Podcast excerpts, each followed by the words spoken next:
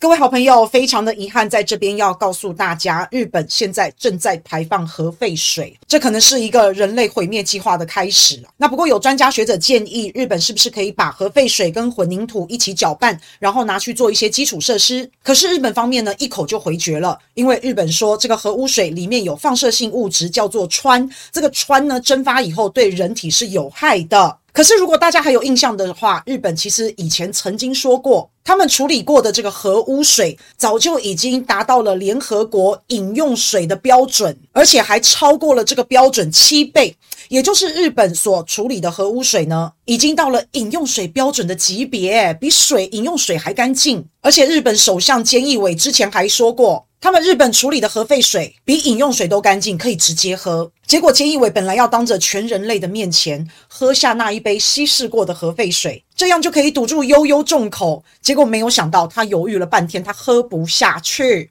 菅义伟这一出戏呢，没有把他演好演满，没有演完，反而把日本人欺骗全世界的嘴脸摊在阳光底下，这就叫睁眼说瞎话嘛。那既然睁眼说瞎话这一招不管用，演不下去，那还剩下一招，那就是把核废水把它排掉。所以现在日本人告诉大家，福岛的核污水可以直接喝，但是呢，不能用在建筑上，不能用在基础建设上，因为它对人体有害。日本人到底在讲什么？我听不懂，这个逻辑是哪来的？日本现在在排污水这个计划，对全球就是一场灾难。但是六月十二号，很不幸的，日本无视全世界的反对，他就直接开启了核污水的排海运行。全世界的人类从此之后就被日本推向无尽的深渊。东京电力公司在六月十二号的早上开始运转他们的排海设备，通过排海隧道将核废水排放到福岛的第一核电站周边大概一公里的之外的海洋里面。从六月十二号开始排放，第一次的排放，为了要确认设备是否可靠，所以会为期两周持续的排放。这个消息一出来啊，在日本旁边的邻居韩国如临大敌，非常的恐慌。所以现在韩国的民众呢，开始大量的囤积海盐，采购海盐，一些零售商也开始囤积海盐。只有短短一个礼拜的时间呢，这个韩国的海盐呢就暴涨了百分之二十七。韩国的官方出来告诉大家，他们有检测目前韩国的盐田，那目前检测到的状况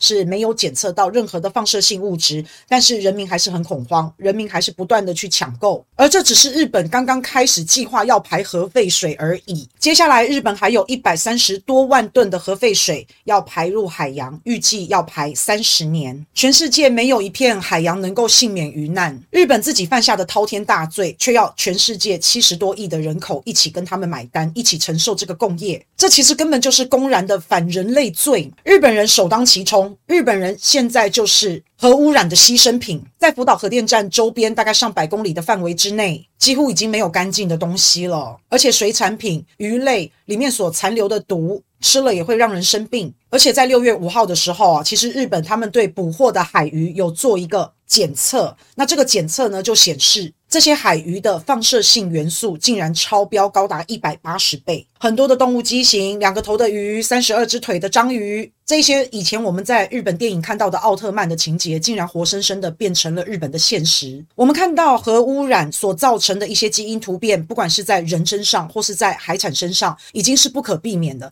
那近年来，日本也爆出了很多奇奇怪怪的病人，面容痴呆、身体扭曲、头大、四肢细，这真的是一场噩梦。日本的研究机构两年前发表了一份日本居民健康报告，在这个健康报告的检测当中，发现日本福岛的年轻人甲状腺癌的病发率增加了一百一十八倍，还有一些新生儿出现了严重的畸形。某一程度来说，这可能就是大自然的报复跟大自然的反扑。可是我们又不是日本人，为什么我们要被日本拖下水？那我们还要被日本拖下水多久？比较具体的说，现在日本正在排放核污水，往后太平洋、东太平洋、西太平洋没有一片海域是干净的，而全世界的海洋又是连贯在一起的，随着洋流互相交流的作用。全世界的海洋被核污水污染，这只是时间性的问题而已。而这不只是影响到海鲜、海产、鱼类不可食用而已。这个核污染的危害可能会维持到上千年，而且对人类基因的改变更是难以预料。这是非常大潜在的一个危险。所以在此，我不但不想吃核食，我也不想喝到核污水，而且也强力谴责日本这种排放核污水的恶行。